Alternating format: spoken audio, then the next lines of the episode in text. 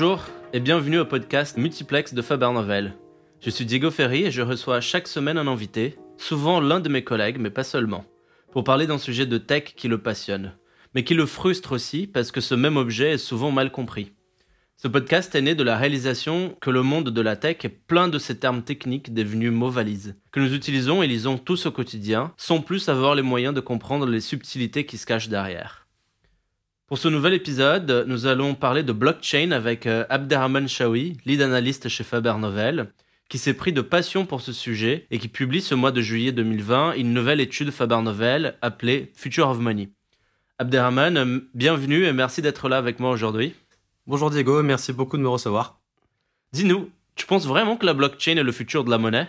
Alors c'est une question, euh, c'est une question assez compliquée, je trouve, euh, parce que généralement quand on parle de futur de quelque chose, on s'attend toujours à ce que euh, la chose qui arrive vienne en remplacement de la chose dont ça va être le futur. Et donc typiquement, là, si on parle de futur de la monnaie, on s'attend à ce que la blockchain remplace la monnaie dans sa forme euh, traditionnelle ou dans sa forme classique.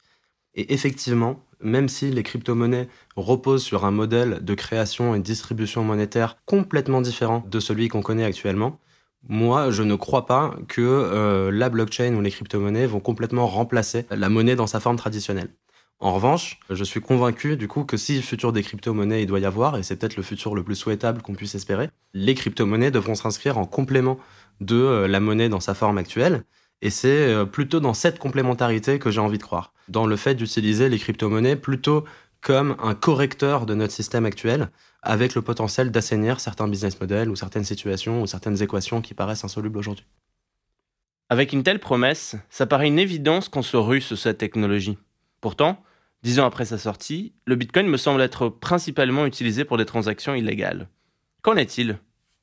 C'est exactement ça qui me fait me dire que euh, si futur des crypto-monnaies il doit y avoir, il doit s'envisager en complément du système actuel et pas en remplacement de celui-ci.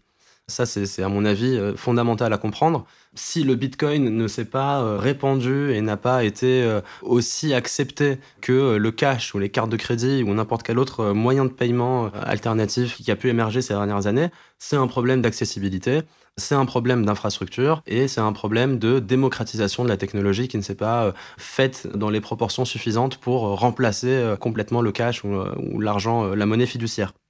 Et cette question de l'illégalité, etc., je pense que c'est une question qui revient souvent et c'est important d'être clair pour y répondre. Pour moi, le Bitcoin, comme n'importe quelle crypto-monnaie, c'est une technologie. Et une technologie, par définition, c'est agnostique. Et donc, regarder par exemple le web, ça paraît très stupide aujourd'hui d'en vouloir à Internet ou d'en vouloir au web pour euh, toute l'industrie pornographique qui s'y déverse. Pourtant, il y a un fait un peu marquant, euh, si on regarde les chiffres publiés par euh, Pornhub en 2018, on se rend compte que le site a généré plus de gigabytes que l'ensemble de la consommation d'Internet mondiale en 2012. Est-ce que pour autant on en veut à Internet? Non. La vérité, c'est que on peut pas en vouloir à un outil pour l'utilisation qu'on en fait. C'est un principe de base qu'on a tendance à oublier quand on parle de technologie et quand le sujet se complexifie, euh, mais c'est super important de le garder en tête. Et en revanche, si on s'intéresse du coup aux caractéristiques de l'outil, si on regarde le Bitcoin en lui-même, bah, on se rend compte qu'il y a un potentiel énorme. Parce que le Bitcoin, il a permis quand même un changement de paradigme total dans la façon dont on crée l'argent, dont on le distribue et dont il circule et dont il est utilisé. Pour une fois, on arrive à réunir, à relier l'argent, qui est censé être un moyen de paiement, avec son utilisation, avec sa fin. Et en soi, c'est de là qu'est venue, euh, je pense, toute l'espérance démesurée qui a entouré le, Bitcoin. Et c'est aussi ça qui crée la déception euh, démesurée quand on s'aperçoit qu'aujourd'hui, effectivement, c'est beaucoup plus un instrument spéculatif ou un instrument qui sert à financer des activités illégales. Mais pour autant, je pense qu'il ne faut pas jeter le bébé avec l'eau du bain et euh, se rappeler qu'une technologie, ça reste une technologie. Et aujourd'hui, si elle n'est acceptée que par des activités illégales, il faut plutôt se demander pourquoi est-ce que ce sont les seuls à l'accepter et qu'est-ce que nous, on peut faire de cette techno à notre niveau. Et quel est euh, ce potentiel que tu vois derrière la blockchain? Peut-elle vraiment révolutionner notre monde? Bah, Justement, je pense que pour une révolution, il faut plus qu'un tambour et qu'une guillotine. L'outil seul ne va jamais suffire à révolutionner le monde. Il doit s'accompagner, je pense, d'une convergence collective autour de l'utilisation qu'on veut faire de cet outil. Si cette convergence est acquise, alors oui, la technologie a le potentiel, je pense, non pas de changer le monde, de le révolutionner, mais au moins d'en corriger certaines anomalies. Et c'est ça, je pense, le message important qu'il faut retenir, parce que cette technologie, elle rend possible de faire des choses qui paraissaient très compliquées avant. Et donc certaines équations de notre monde qui ont toujours paru comme insolubles, bah, finalement, les crypto-monnaies peuvent apporter un élément de réponse.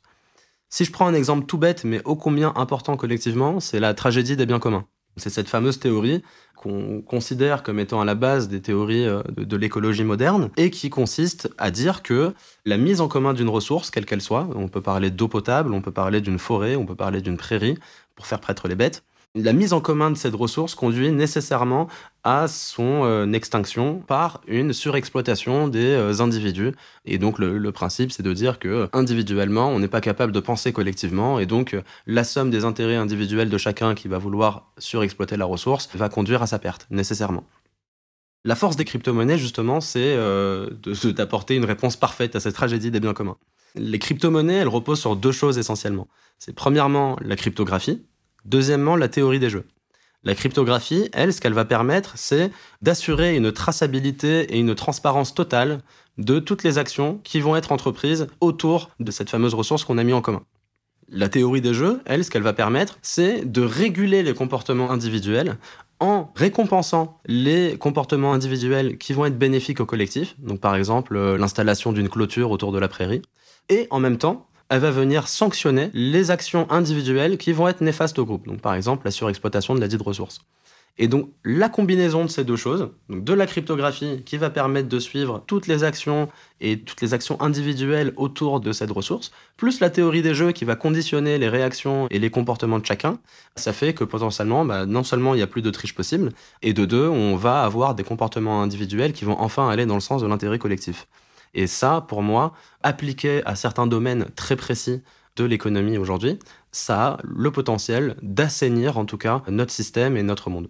Pas forcément de le révolutionner ou de le changer, mais d'en corriger certaines anomalies hmm. à des endroits très précis. Très clair. Je disais en introduction, tu vas sortir une étude ce mois-ci, n'est-ce pas? Tout à fait, ouais. Elle devrait sortir très rapidement. Super. Euh, si je me trompe pas, tu as exploré énormément de cas d'usage dans ta recherche pour l'étude. Lesquels t'ont le plus marqué? Alors déjà, avant de répondre à cette question, je pense que ce qui m'a le plus marqué, euh, c'est euh, l'hétérogénéité des use cases qu'on peut envisager autour des crypto-monnaies. C'est-à-dire que j'ai vraiment pris conscience qu'en réalité, c'est un outil, une technologie qui est accessible aujourd'hui à tous. Ça devient euh, de plus en plus facile de développer un projet de crypto. Hein. Ça peut se faire en, en quelques heures à peine aujourd'hui en utilisant des frameworks déjà existants.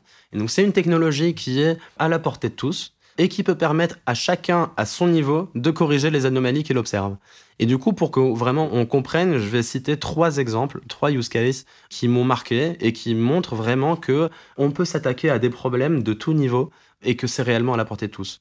Le premier projet, il est porté par une association qui s'appelle la HIT Foundation et dans un contexte de crise sanitaire et de crise économique qui me paraît particulièrement pertinent.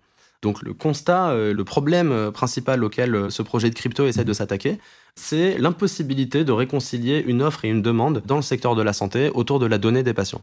Je m'explique.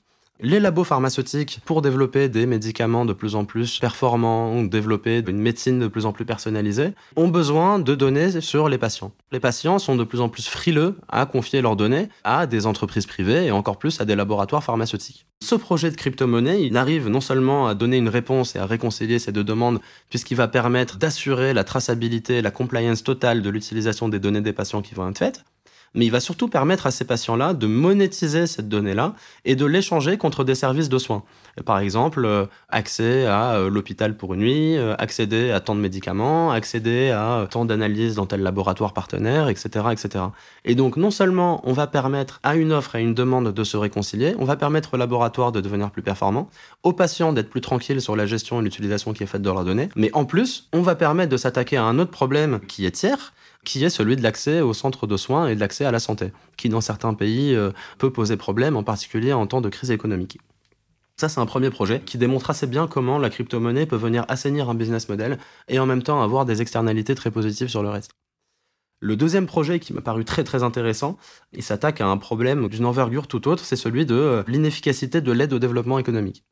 Et donc, les bailleurs de fonds pour le développement, généralement, lèvent des fonds qui vont servir à financer des projets de développement, admettons que ce soit en Afrique, en Asie du Sud-Est, ou en tout cas dans des pays en développement, et permettre, euh, in fine, donc, à ces économies de se développer. Ce qui se passe généralement, c'est qu'on perd assez vite la traçabilité et le suivi de ces fonds.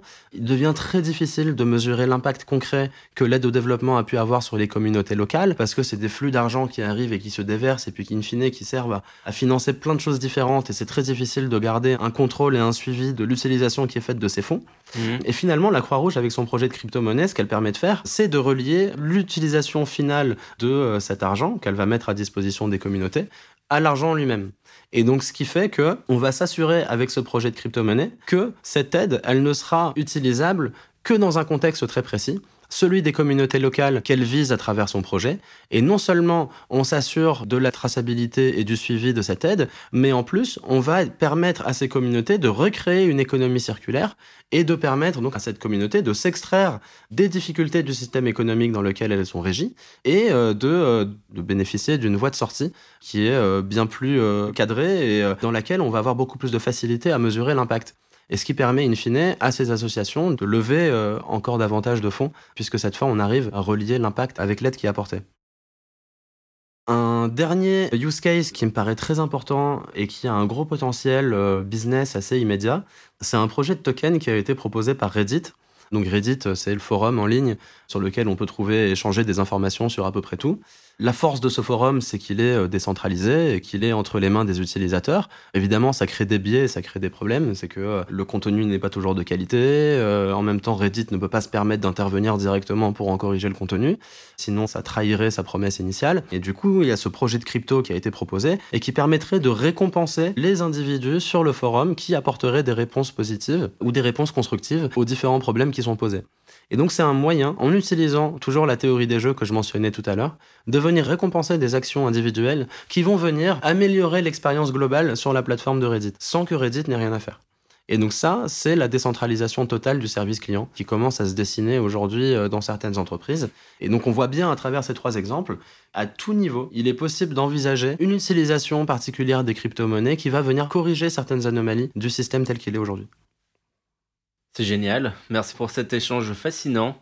J'ai une dernière question pour toi, Abderrahman. J'aimerais te demander pourquoi ce sujet te rend-il heureux? Pourquoi as-tu choisi d'investir ces derniers mois sur la blockchain?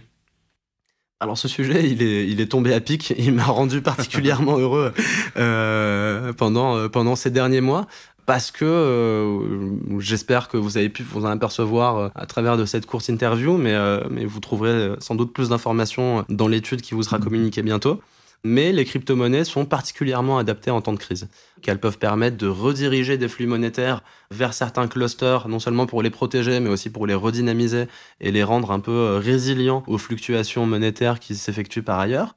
Et en fait, c'était des, solutions qui étaient euh, porteuses d'espoir euh, dans un contexte où les informations qu'on recevait tous les jours à la télévision n'étaient pas les plus joyeuses. Premier point. Et deuxième point qui a fini de me combler sur ce sujet, c'est que c'est un sujet hyper intéressant intellectuellement on se retrouve un peu face à euh, l'excitation de la découverte d'une mine d'or, tout en étant euh, complètement fasciné par tous les moyens possibles de l'exploiter. Ça m'a particulièrement rendu heureux pendant cette période et maintenant je suis particulièrement excité face aux champs des possibles qui sont liés à cette techno. C'est super intéressant et j'ai hâte de découvrir ton étude. Merci beaucoup Abderrahman. Merci beaucoup Diego, merci beaucoup de m'avoir reçu. Je vais clôturer donc l'épisode d'aujourd'hui et je vous donne rendez-vous jeudi prochain pour parler de cloud. On essayera de mieux comprendre le monde du cloud sous différents angles. L'épisode d'aujourd'hui a été produit, écrit et réalisé avec l'aide de Arnaud Montbrial, Benoît Talabo et Marina Dislich. À très vite